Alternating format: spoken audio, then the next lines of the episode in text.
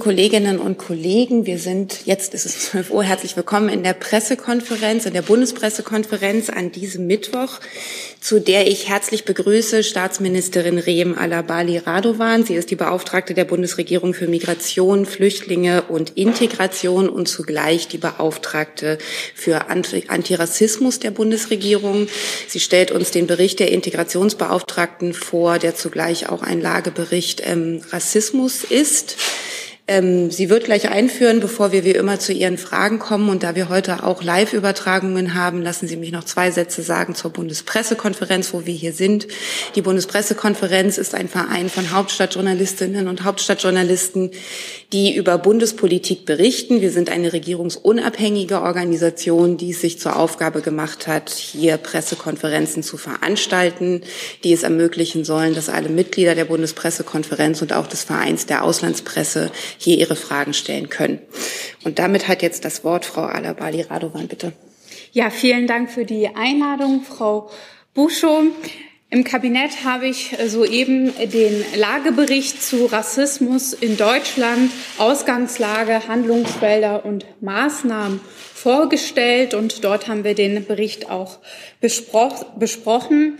Das ist eine äh, Premiere. Erstmals lege ich als Integrationsbeauftragte einen Lagebericht äh, vor, ein Dokument der Bundesregierung mit einer umfassenden Darlegung zu Rassismus und seinen Erscheinungsformen in Deutschland. Drei Befunde sind dabei zentral. Erstens, die Menschen, die Bevölkerung in Deutschland weiß, dass es Rassismus gibt und dass Rassismus bekämpft werden muss. Zweitens, wer von Rassismus betroffen ist, wird zwar mehr gesehen und gehört, benötigt aber noch viel mehr Unterstützung.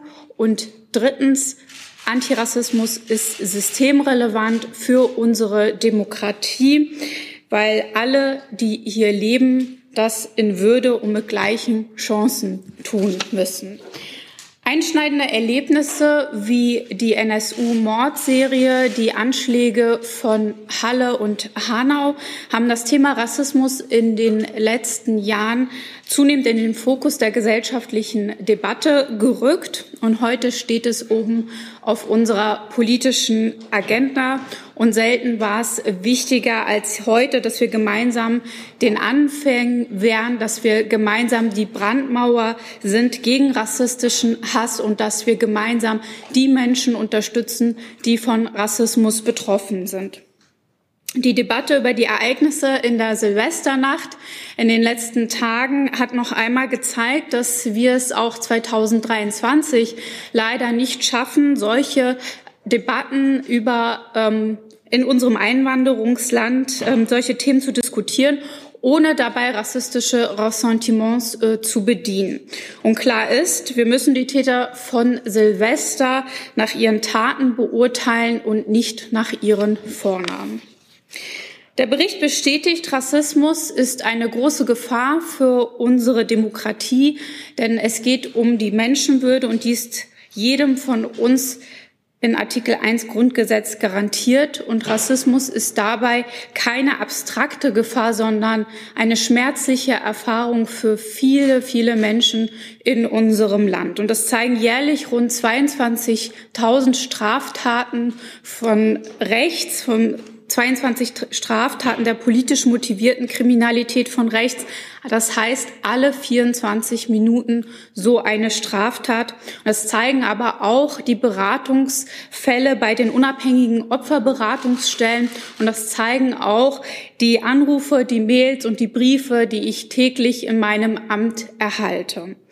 Mein Bericht soll dazu beitragen, dass wir ein umfassendes Verständnis von Rassismus entwickeln, dass alle wissen, worum es geht und was in welchen Handlungsfeldern zu tun ist und dass wir gemeinsam den Kampf kämpfen. Dafür gibt der Bericht einen Überblick zu wissenschaftlichen Erkenntnissen und zur empirischen Datenlage zum Beispiel sind zentrale Erkenntnisse des nationalen Diskriminierungs- und Rassismusmonitor des DEZEM mit eingeflossen.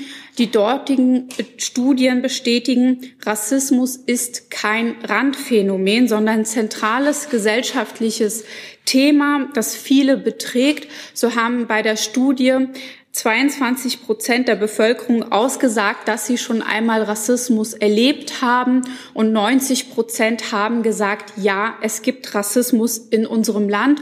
Und ich finde, das ist eine wichtige Erkenntnis, denn Somit können wir handeln und die Versäumnisse der letzten Jahre und Jahrzehnte im Kampf gegen Rassismus aufholen.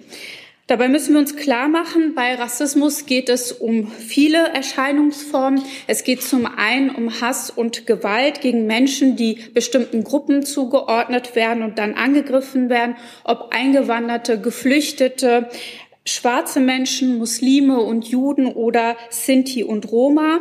Aber es geht auch um Alltagsrassismus, der sich in unbedachten Äußerungen zeigen kann oder in subtilen Ausgrenzungspraktiken. Wir alle sind mit rassistischen Bildern und Vorstellungen sozialisiert worden. Sie prägen unser Denken und unser Handeln, zum Teil ohne dass wir es selbst erkennen.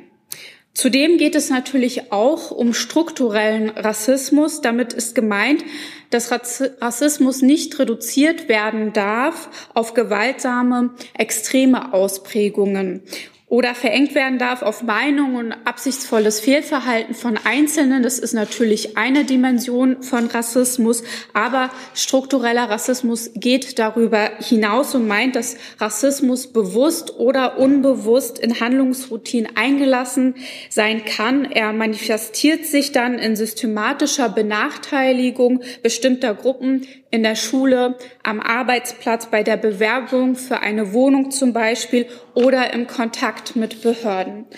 Und zum Beispiel ist es auch struktureller Rassismus, wenn eine Frau mit Kopftuch bei gleicher Qualifikation wie eine Frau mit einem typisch deutschen Namen ohne Kopftuch sich viereinhalb Mal so viereinhalb Mal bewerben muss wie die ähm, Frau mit dem deutschen Namen, bis sie überhaupt ein Vorstellungsgespräch bekommt zu einem Job, bei höher qualifizierten Stellen sogar achtmal. Und zum Beispiel ist es auch struktureller Rassismus, wenn beim Diktat in der Grundschule Murat von der angehenden Lehrkraft eine schlechtere Note bekommt als Max bei gleicher Fehlerzahl. Das sind Beispiele, die in dem Lagebericht aufgeführt werden, die auch wissenschaftlich untersucht sind und belegt sind. Und es ist auch ein Hinweis auf strukturellen Rassismus, wenn schwarze Menschen in Deutschland in einer Studie beim Afrozensus berichten, dass über die Hälfte von ihnen schon einmal von der Polizei kontrolliert wurde ohne ersichtlichen Grund. Und hier benötigen wir weitere Studien, um Form und Ausmaß von Racial Profiling besser beurteilen zu können. Der Bericht stellt dann natürlich auch vor, welche Maßnahmen die Bundesregierung und ich jetzt anpacken und auf den Weg bringen, damit wir unsere wehrhafte Demokratie gemeinsam stärken und damit wir Strukturen aufbrechen, die wir uns im Jahr 2023 einfach nicht mehr leisten können. Und bei allen Maßnahmen ist es wichtig, dass die Betroffenen von Rassismus in den Mittelpunkt gestellt werden und ihre Perspektiven endlich gesehen werden. Und für diesen Perspektivwechsel stehe ich als Antirassismusbeauftragte. Ich möchte jetzt nur fünf Maßnahmen nennen, die ich jetzt als Antirassismusbeauftragte auch angehe. Erstens, ich fördere eine niedrigschwellige community-basierte Beratung für alle Betroffenen von Rassismus. Hier werde ich besonders die Migrantenorganisation, die Community, äh, Organisation mit Community-Bezug und unabhängige Beratungsstellen unterstützen mit Professionalisierung, Qualifizierung und hauptamtlichen Antirassismusberatern.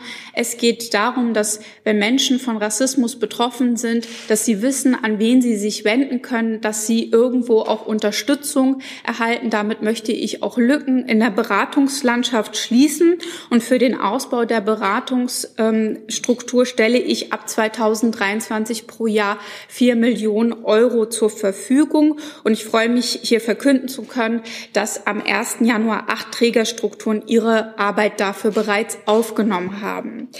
Zweitens, ich stärke die Opferinitiativen. Menschen und ihre Familien, die rassistische Gewalt erlebt haben, dürfen nicht alleine gelassen werden. Ihre Initiativen brauchen mehr Ressourcen für Projekte in der politischen Bildung, für Räume zum Austausch, für ihre Erinnerungsarbeit, ob in Hanau, München oder Halle. Dabei ist mir wichtig, die Engagierten zu unterstützen, die nicht in großen Vereins- oder Verbandsstrukturen organisiert sind und dafür habe ich auch am 1. Januar ein Modellprojekt gestartet. Drittens, ich gründe einen Expertenrat Antirassismus mit Mitgliedern aus Wissenschaft und Praxis. Der Rat soll mit seiner Expertise Vorhaben für die Antirassismusarbeit unterstützen und vorschlagen.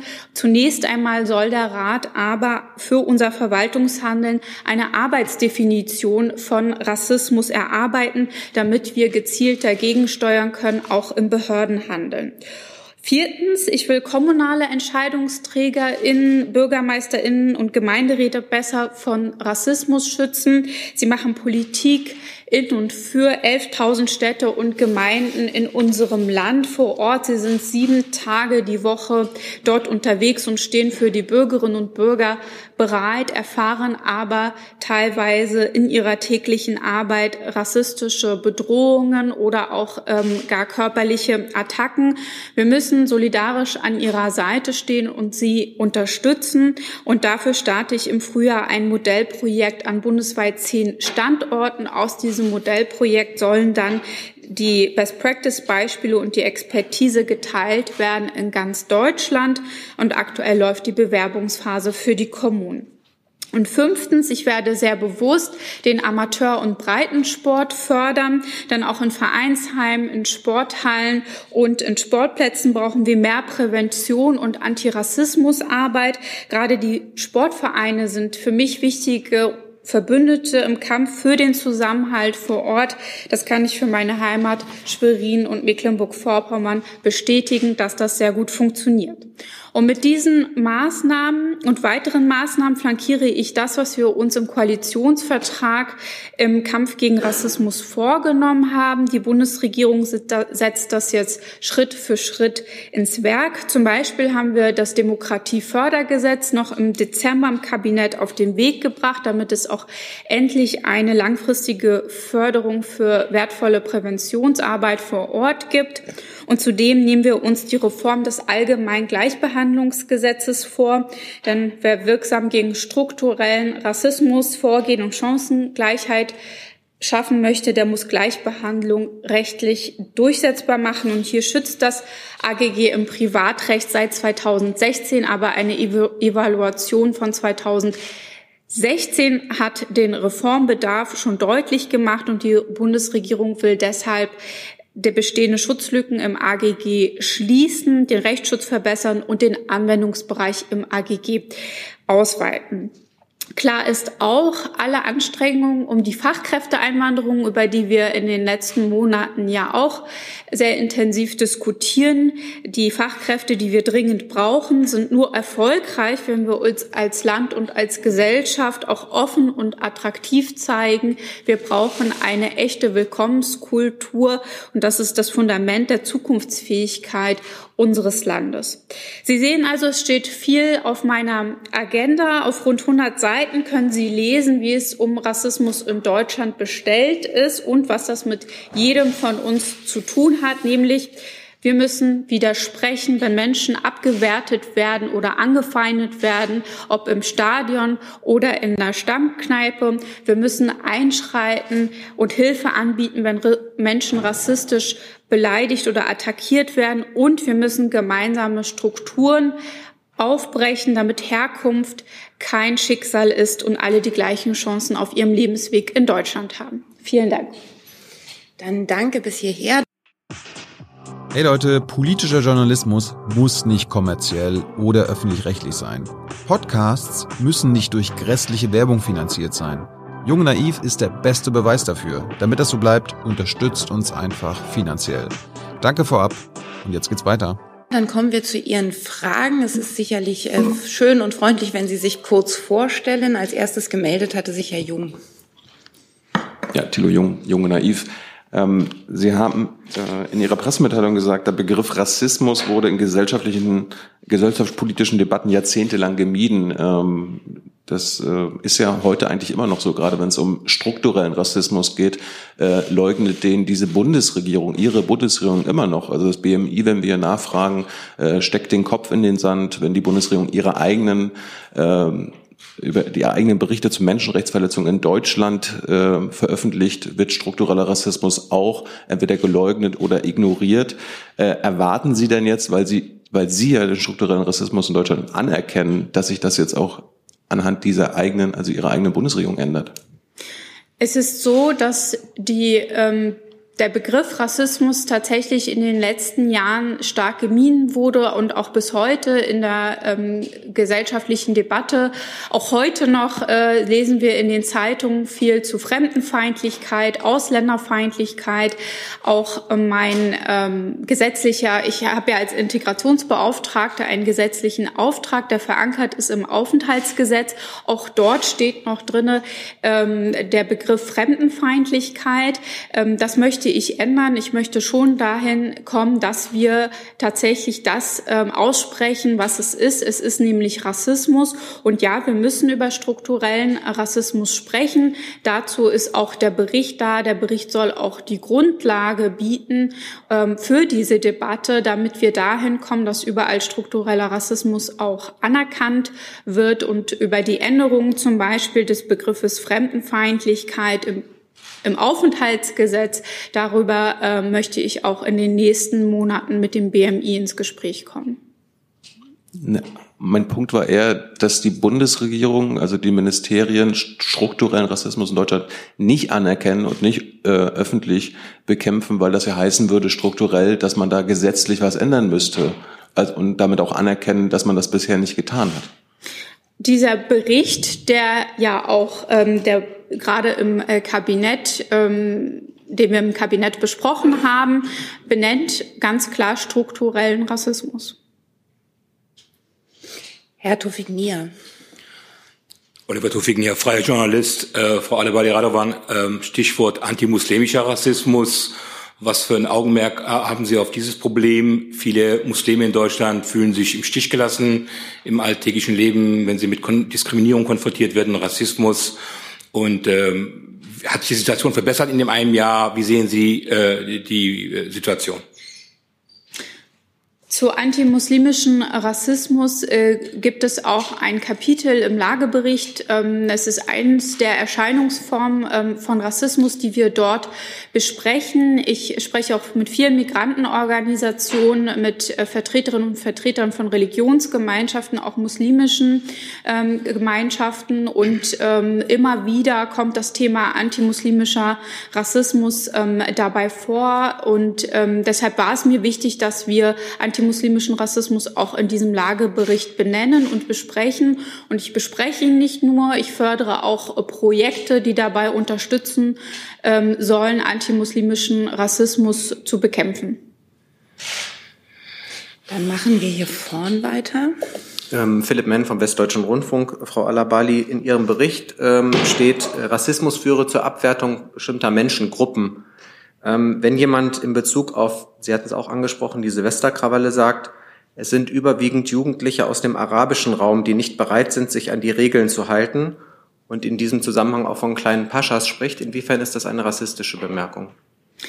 Diese Bemerkung schürt ähm, rassistische Ressentiments und für, kann auch zur Stigmatisierung von ganzen Gruppen ähm, führen. Ähm, ich lehne das ähm, entschieden ab und ich finde es sehr erschreckend, dass wir in der Debatte um die Silvesternacht ähm, immer wieder rassistische Ressentiments jetzt gehört haben. Ich hätte gedacht, wir sind mittlerweile weiter und können sachlich über auch ähm, darüber reden, was in der Silvesternacht passiert ist. Ähm, viele Dinge, die die ähm, zu verurteilen sind, die konsequent auch strafrechtlich verfolgt werden müssen. Aber diese rassistischen Ressentiments erschrecken mich ähm, doch sehr. Hm, Sie hatten in dem Zusammenhang eben auch erwähnt, ähm, dass es problematisch ist, dann nach zum Beispiel Vornamen von deutschen Tatverdächtigen ähm, zu fragen. Inwiefern ist das problematisch? Das ist ähm, problematisch, weil es ja suggeriert, dass es ähm, nicht deutsche Vornamen gibt, dass man auch noch mal bei einer deutschen Staatsbürgerschaft äh, genauer hinsehen sollte, wo die Menschen denn ursprünglich herkommen. Das teilt Menschen auf in Bürgerinnen und Bürger erster und zweiter Klasse. Und ähm, das geht aus meiner Sicht überhaupt nicht. Ähm, ich finde, dass das ein Vorschlag ist, der sehr, sehr vielen, der ein Schlag ins Gesicht ist von 22 Millionen Menschen mit Einwanderungsgeschichte in Deutschland, die sich tagtäglich äh, einbringen, auch für dieses Land, dann äh, immer wieder zu suggerieren, Menschen mit Einwanderungsgeschichte haben besondere Probleme. Das ist ähm, aus meiner Sicht sehr schwierig und auch gefährlich. Herr Gavrilis. Ich habe noch mal eine ganz allgemeine Frage zum Bericht Panayotis Gavrilis für den Deutschlandfunk. Sorry. Ähm, wenn Sie sagen, das ist eine Premiere, dass Sie den Fokus auf Rassismus legen, was genau ist jetzt das Neue an diesem Bericht? Das sind ähm, das Dezim-Institut wird genannt, das sind bereits bekannte Studien. Also was ist sozusagen die neue Erkenntnis? Oder ich frage es anders, ist das letztendlich nur eine Zusammenfassung von bereits bestehende Daten. Das, die Premiere an dem Bericht ist, das ist ähm, ein Bericht der Integrationsbeauftragten nur zum Thema, äh, zum Thema Rassismus. In den vorherigen ähm, Jahren war es so, dass die Lageberichte der Integrationsbeauftragten umfassend das Thema Integration ähm, dargestellt haben. Ähm, das werde ich bei dem 14. Bericht dann auch wieder tun. Aber als erste Antirassismusbeauftragte der Bundesregierung war es mir wichtig, dass ähm, ich bei diesem Mal den Fokus auf Rassismus lege Vorschläge und eine umfassende Darlegung äh, bieten kann zu dem Thema. Wie gesagt, es geht um Handlungsfelder, es geht um, äh, um Maßnahmen, es geht um die Ausgangslage und dafür haben wir natürlich wissenschaftliche Erkenntnisse genutzt, auch ähm, des Rassismusmonitors. Aber der, der Bericht geht darüber hinaus und führt die Handlungsfelder auch nochmal auf. Dann hätte ich noch eine Nachfrage. Was hindert Sie daran zu sagen, dass die Aussage kleine Paschas, was hindert Sie daran zu sagen, das ist rassistisch? Sie haben davon gesprochen, es schüre rassistische Ressentiments, weil Sie haben vorhin gesagt, man müsste die Sachen auch klar benennen. Also warum nicht sagen, kleine Paschas ist eine rassistische Äußerung? Ähm zum einen habe ich die gestrige Sendung noch nicht selbst gesehen. Ähm, ich habe es äh, nur gehört. Ähm, das werde ich aber noch äh, nachholen. Ähm, zum anderen möchte ich nicht einzelne Aussagen beurteilen, aber ganz klar sagen, ich finde es sehr erschreckend, dass die Union jetzt diese Debatte so nutzt äh, und Menschen stigmatisiert, rassistische Ressentiments weiter schürt, auch mit Blick darauf, dass dass die aktuell größte Gefahr ähm, von rechts kommt, was die innenpolitische Sicherheitslage betrifft. Das zeigen die Zahlen, die ich vorgetragen habe. Das zeigen auch die Anschläge der letzten Jahre. Halle, Hanau, München, nur um einige aufzuzählen. Und da jetzt immer wieder ähm, weiterzumachen, ähm, finde ich ähm, gefährlich und das spaltet die Gesellschaft. Dann machen wir in der Mitte weiter bei Ihnen genau, der Name ist mir gerade entfallen. Külasch ist mein Name, ich schreibe für Hürriyet. Äh, Sie haben gesagt, äh, dass 22 Prozent der Menschen also Rassismus miterlebt haben oder der Meinung sind, dass das äh, erlebt haben. Gehören Sie auch zu dieser Gruppe? Wenn ja, in welcher Form haben Sie das erlebt? Ob ich selbst zu, ja, ähm, ich, wie viele men andere Menschen mit äh, Zuwanderungsgeschichte habe auch ich äh, selbst Rassismus erlebt. Ich möchte aber ähm, ungern über meine eigenen Rassismuserfahrungen sprechen, weil ähm, es nicht um einzelne Schicksale geht, sondern wir müssen anerkennen, das ist kein Randphänomen. Es ist etwas, was ein ganz großen Teil unserer Gesellschaft betrifft. Ähm, wie gesagt, ähm, 22 Millionen Menschen in Deutschland haben eine Einwanderungsgeschichte. Nicht alle sind von Rassismus betroffen, aber viele von ihnen. Und um diese Dimension geht es mir und nicht um einzelne Schicksale. Dann geht's weiter auf der von uns aus gesehen linken Seite. Ja, mein Name ist Cordula Eubel vom Mediendienst Integration. Ähm, mich würde einmal interessieren, ähm, In den äh, redaktionellen Vorbemerkungen heißt es, äh, dass der Bericht auf Dauer in einen neuen wissenschaftsbasierten und Indikatoren gestützten Integrationsbericht äh, überführt werden soll. Also neben dem Thema Integration soll es schon bestimmte Indikatoren auch zum Thema Rassismus künftig geben. Planen Sie das ähm, bei den Themenfeldern, die Sie jetzt auch aufgeführt haben? Ähm, können Sie da schon etwas mehr zu sagen? Und ähm, eine zweite Frage wäre noch, Sie haben die äh, AGG-Novelle, die geplante, äh, angesprochen. Äh, gibt es da schon einen Zeitplan, wann die Koalition äh, sich das vorgenommen hat? Für die AGG-Novelle gibt es äh, noch keinen Zeitplan, über den ich äh, berichten kann.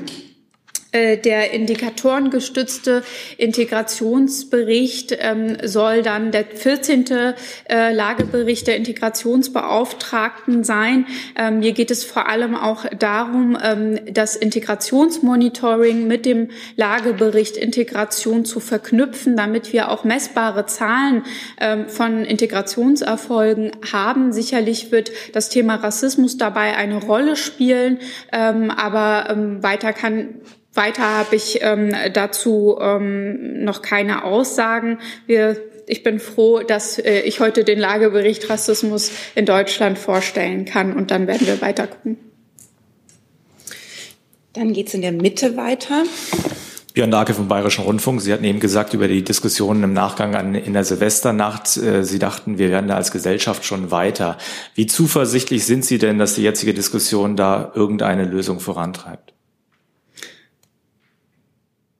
Ich würde mir wünschen, dass wir in dieser ähm, Diskussion, die auch wichtig ist, wenn wir darüber reden, warum ist es so, dass junge Menschen, ähm, ein, ein Teil von jungen Menschen sich nicht mehr der Gesellschaft zugehörig fühlt, ähm, zum Beispiel auch ähm, solche Gewaltexzesse ausübt. Ähm, was ist eigentlich los in ähm, bestimmten Räumen in Deutschland? Ähm, wie steht es um soziale Themen? Wie steht es auch um Integrationsthemen, dass wir diese Debatte äh, sachlich führen. Ähm, das möchte ich auch in der Debatte mit einbringen und es gibt viele, ähm, die das auch tun. Ähm, ich bin aber enttäuscht darüber, dass es so schnell ähm, zu so einer emotionalen ähm, Debatte gekommen ist, äh, wobei wir die Zahlen noch gar nicht hatten, ähm, die neuesten Zahlen zeigen ja auch, dass wir genauer hinschauen müssen bei solchen Ereignissen, was eigentlich los ist, bevor wir gesamte Bevölkerungsgruppen stigmatisieren. Wenn ich noch eine zweite Frage stellen dürfte, wie schnell würden Sie erwarten, dass Lösungen, wie immer sie aussehen, da greifen? Zu jetzt dem speziellen Fall in ähm, Neukölln, Silvester in Neukölln.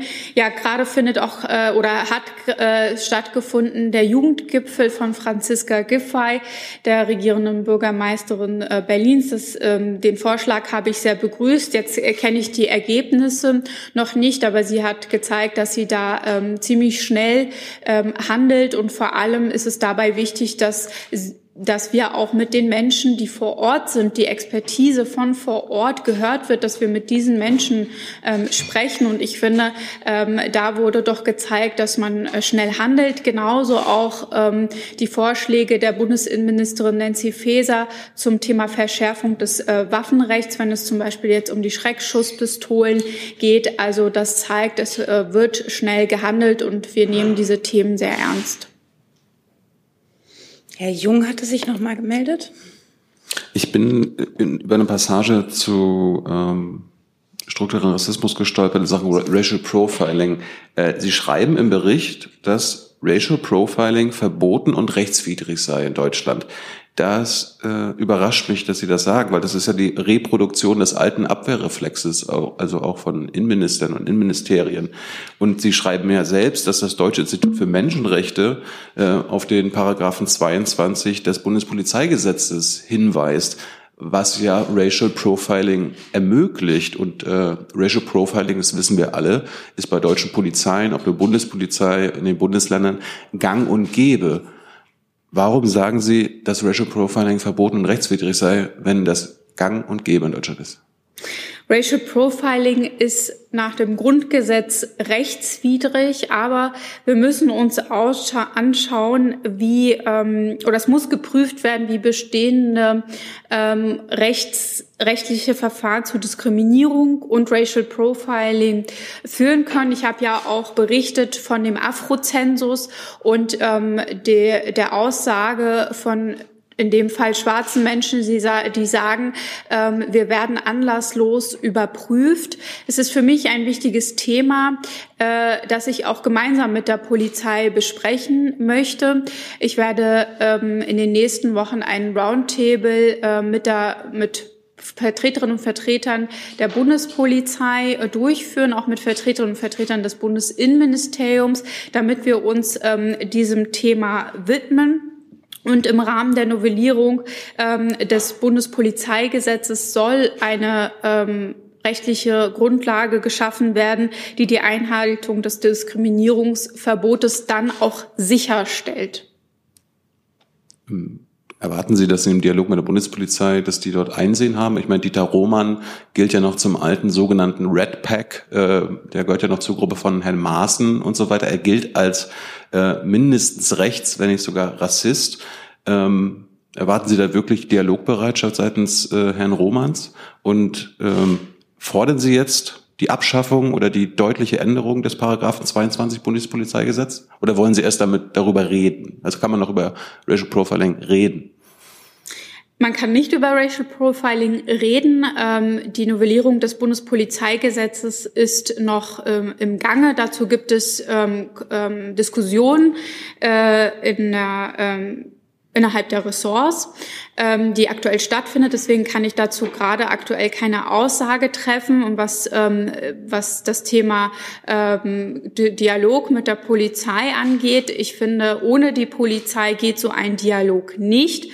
Ähm, vor allem habe ich sehr positive Gespräche gemacht mit dem Vorsitzenden ähm, der äh, Gewerkschaft der Polizei, Herrn Kopelke, ähm, auch zu den Themen. Und ich erhoffe mir dadurch ein sehr äh, konstruktive, eine konstruktive Runde. Ohne die Polizei geht es nicht. Wir müssen mit ihnen gemeinsam im Dialog ähm, all diese Themen besprechen. Die nächste Frage hat der Kollege vor Herrn Tufik Nia. Äh, Bashir von der Nachrichtenagentur Anadolu. Äh, Sie haben vorhin vier, fünf Maßnahmen äh, äh, vorgestellt äh, gegen Rassismus. Äh, vier davon ähm, kümmern sich äh, um die Opfer, das ist was sehr wichtig ist. Eine ist präventiv. Was plant die Bundesregierung gegen ähm, institutionellen Rassismus? Also da präventiv vorzugehen. Was plant sie konkret, um die Bürger äh, da auch äh, ein bisschen leichter zu ja, ich denke, dass da ähm, die äh, Reform des AGGs ähm, eine große Rolle äh, spielen wird. Deshalb ist ähm, die Reform des AGGs mir und auch der Antidiskriminierungsbeauftragten ähm, der Bundesregierung ähm, sehr wichtig. Ähm, des Weiteren ist ähm, auch ähm, wichtig, dass wir zum Beispiel mit Behörden wie ähm, den Polizeien ins Gespräch kommen, um weitere Maßnahmen zu entwickeln. Ein Beispiel beim Thema Polizei ist, dass ähm, Anti Rassismus-Trainings oder Weiterbildungsmaßnahmen in vielen Bundesländern nicht verpflichtend sind. Das ist zum Beispiel etwas, was wir gemeinsam, äh, was ich gemeinsam auch mit den VertreterInnen der Polizeien besprechen möchte. Ähm, das wären äh, zum Beispiel Maßnahmen, aber ganz konkret, wie gesagt, die Reform ähm, des AGGs, denke ich, wird da eine entscheidende Rolle spielen. Sie haben, darf ich, mhm. ähm, Sie haben sehr viel äh, von AGG gesprochen. Was wollen Sie da ändern? Was, was ist die Novellierung? Es geht vor allem bei der Novellierung ähm, dabei auch, ähm, es auszuweiten. Das ist die Diskussion ähm, und das zeigt auch die Evaluation des AGGs von 2016, dass man schauen muss, es sind ja bestimmte Merkmale im äh, AGG, auch das Thema ähm, Geschlecht oder ähm, Alter ähm, mit verordnet. Ähm, es geht dabei, es geht darum auch zu gucken, wie man das Ganze erweitern kann und auch recht rechtlich nochmal ähm, fester tun kann, dass die Menschen auch ähm, sich gegen Diskriminierung auch ähm, wehren können durch das AGG. Das wollen wir uns gemeinsam anschauen, aber wie gesagt, da ist der Zeitplan noch nicht, ähm, noch nicht da. Dann bleiben wir in der Mitte bei dem Kollegen am weißen Mikro. Fabian Busch von web.de und GMX. Ähm, Sie haben eben diese Max- und Murat-Studie angesprochen. Ähm, das, was Sie jetzt so als, als Handlungsempfehlung ähm, genannt haben, das zielt ja sehr stark auf die Betroffenen. Äh, bei diesem Max- und Murat-Problem müssten Sie ja sozusagen eher auf die Täter eigentlich zielen. Ähm, was haben Sie da vor? Also was, wie könnten Sie sich vorstellen, äh, diese Probleme anzugehen? Ja, es sind unglaublich viele Handlungsfelder, ähm, die der Bericht ja auch ähm, ausführt. Dazu gehört natürlich auch der Bildungsbereich. Ähm, die Herausforderung beim Bildungsbereich ist natürlich für den Bund, dass ähm, Bildung Ländersache ist ähm, und dass wir da auch ins Gespräch kommen. Ich war zum Beispiel im vergangenen Jahr bei der Kultusministerkonferenz gemeinsam auch mit VertreterInnen von Migrantenorganisationen, wo wir auch diese Themen ansprechen und bei den BildungsministerInnen der Länder anbringen. Das sind zum Beispiel Dinge, die ich als Antirassismusbeauftragte tue. Aber klar ist, der Bericht ist eine Grundlage dafür, ähm, was wir noch zu tun haben. Es sind viele Handlungsfelder. Wir müssen das dann jetzt auch in den nächsten Wochen, um Monaten und Jahren angehen. Und ähm, es sind ähm, gerade in den Handlungsfeldern, in denen auch Länder und Kommunen betroffen sind, und das sind so einige, ist es auch wichtig, dass wir da ähm, ins Gespräch kommen. Und ähm, dazu werde ich auch zu Bund-Länder-Runden einladen. Dann die Kollegin in der Mitte. Halt, ja, Nina Hase, Deutsche Welle. Eine Frage. Sie haben ja einen Kollegen auch in einen Beauftragten der Bundesregierung äh, für den Kampf gegen Antisemitismus. Können Sie noch mal darlegen, wieso es Sie beide braucht? Bitte, danke. Ja, äh, der äh, Kollege Klein, mit dem arbeite ich ähm, sehr eng zusammen. Antisemitismus ist ein eigenständiges äh, Phänomen und ist kein, äh, keine Unterform von Rassismus. Deshalb ähm, ist es wichtig, dass wir auch einen Antisemitismusbeauftragten haben, den es auch übrigens vorher gab, vor der Antirassismusbeauftragten.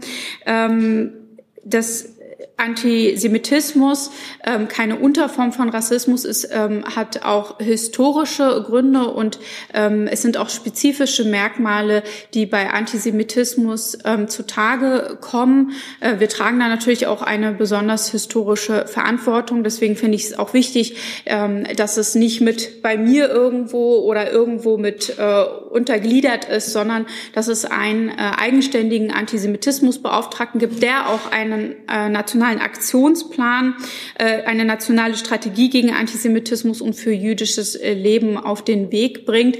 Wir haben aber auch ähm, den Lagebericht sehr eng mit dem Antisemitismusbeauftragten abgestimmt.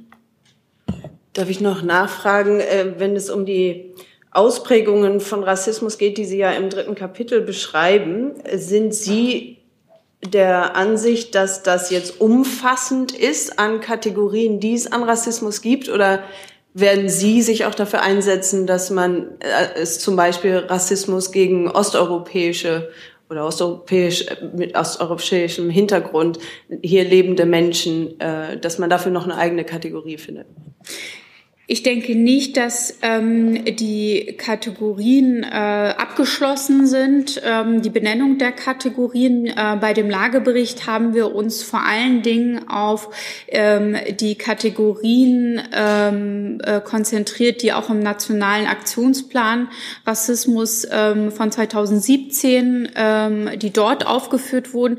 Wir haben allerdings auch den antiasiatischen Rassismus mit aufgenommen als zusätzliche Kategorie. Die gab es 2017 äh, in dem Aktionsplan nicht. Ähm, das liegt vor allem auch an den Geschehnissen äh, der Corona-Pandemie und ähm, damit zusammen, dass dort ja auch antiasiatischer Rassismus vor allem debattiert wurde und äh, ähm, sehr im Fokus stand. Das Thema antislawischer Rassismus ist auf jeden Fall ein Thema, was wir weiter besprechen müssen.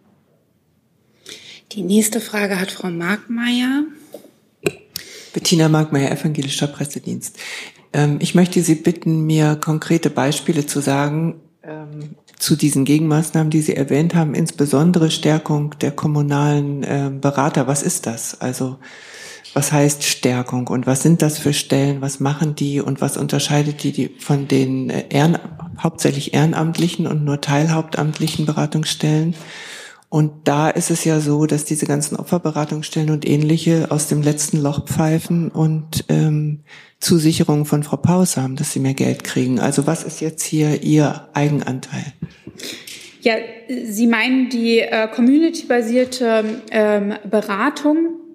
Da geht es vor allem ähm, auch darum, insbesondere Migrantenorganisationen zu befähigen, ähm, Antirassismusberatung professionell durchzuführen. Sie müssen sich vorstellen, Migrantenorganisationen, die zum ganz großen Teil ehrenamtlich arbeiten, sind sowieso die erste Anlaufstelle für viele Menschen, die von Rassismus betroffen sind.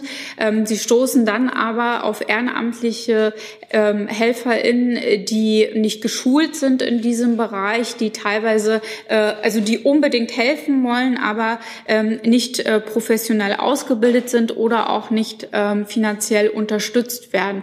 Das möchte ich ändern, damit wir ähm, die Beratung Beratungslücken auch schließen. Ja, es gibt äh, Beratungsstellen und ich arbeite da natürlich eng auch mit dem BMFSFJ zusammen, damit keine Parallelstrukturen entstehen.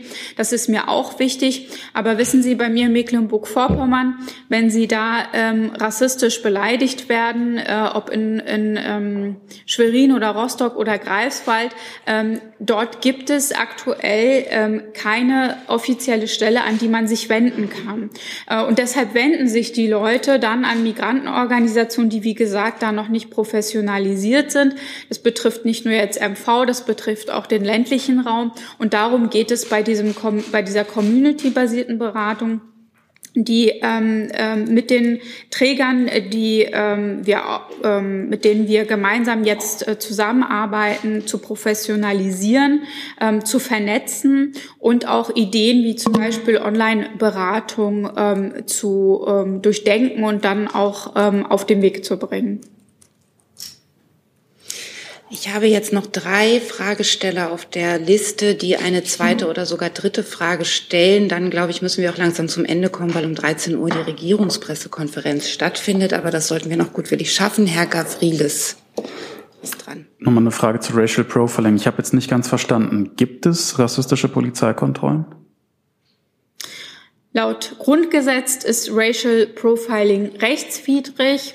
Es gibt aber viele Fälle, bei denen Menschen ähm, berichten, äh, dass sie ähm, anlasslos äh, oder für, für sie ähm, anlasslos ähm, kontrolliert wurden von der Polizei. Ähm, wir müssen Deshalb, äh, weil es auch diese zahlreichen Berichte gibt, ähm, brauchen wir weitere belegbare ähm, Zahlen über das Ausmaß ähm, von Polizeikontrollen.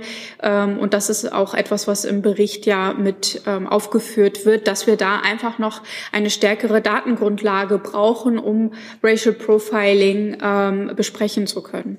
Was halten Sie von Vorschlägen, dass man zum Beispiel bei allen Polizeikontrollen eine Art Quittung bekommt, damit sich eben dann Betroffene, wenn es so ist, dann sagen können, ich wurde dann und dann kontrolliert aus den und den Gründen. Ist das eine Möglichkeit, dem zu begegnen für Sie?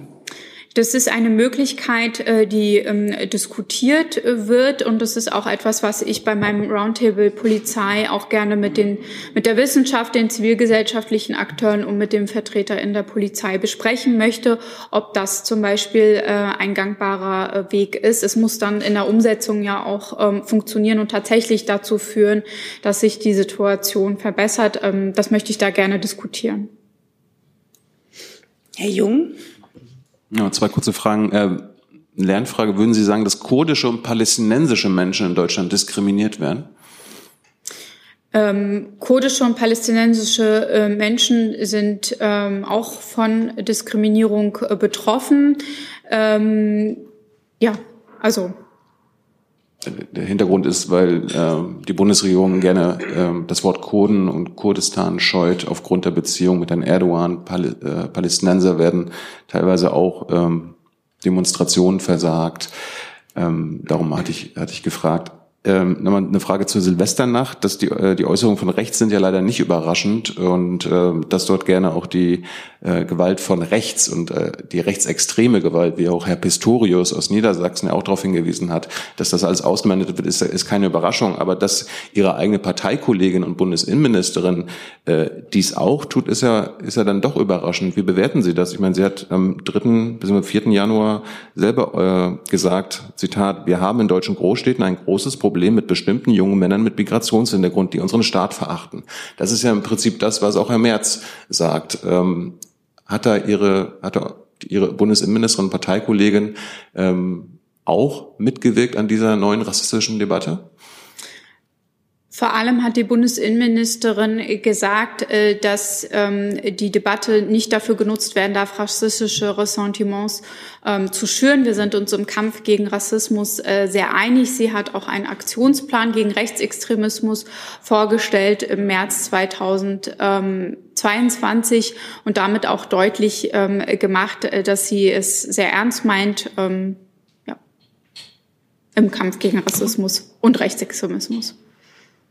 Eine letzte Nachfrage. Aber wenn sie junge Männer mit Migrationshintergrund rauspickt, dann schürt sie doch diese Debatte, die sie selber verhindern will. Das ist doch äh, absurd. Ich denke nicht, ähm, dass ähm, oder sagen wir es so, ähm, junge Männer mit äh, Migrationshintergrund halte ich jetzt nicht für eine rassistische Äußerung.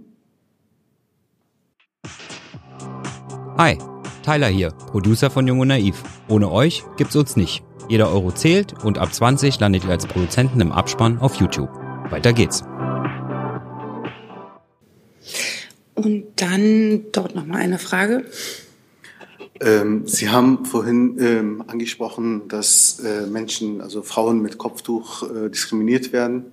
Ähm, wie sehen Sie das, dass die ähm, Frauen mit Kopftuch äh, in einigen Bundesländern oder in vielen Bundesländern nicht als Lehrerinnen arbeiten dürfen.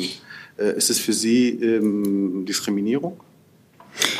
Das ist ähm, eine Frage, die ich ähm, sehr oft bespreche, vor allem mit äh, betroffenen Frauen. Ähm, ich ähm, finde, darüber müssen wir unbedingt mit den äh, Bundesländern äh, sprechen. Ähm, vor allem wir können nicht ähm, sagen, wir haben einen unglaublichen Fachkräftemangel im ähm, Erziehungsbereich und dann ist das Kopftuch ein Ausschlusskriterium. Ähm, diese Debatte müssen wir unbedingt äh, führen. Ähm, allerdings ist es, wie gesagt, wie Sie auch gesagt haben, ähm, Ländersache und von Land zu Land ähm, unterschiedlich. Und ähm, das ist auch etwas, ähm, was ich gerne ähm, in der KMK in der Zukunft anregen möchte, diese Debatte zu führen, ob das so weitergehen soll keine Nachfrage an der Stelle. Es gibt auch offensichtlich keine weiteren Fragen im Raum. Dann danke ich Ihnen sehr fürs Kommen und Ihnen für die Fragen und beende die Pressekonferenz. Um 13 Uhr geht es hier weiter mit der Regierungspicker. Danke auch.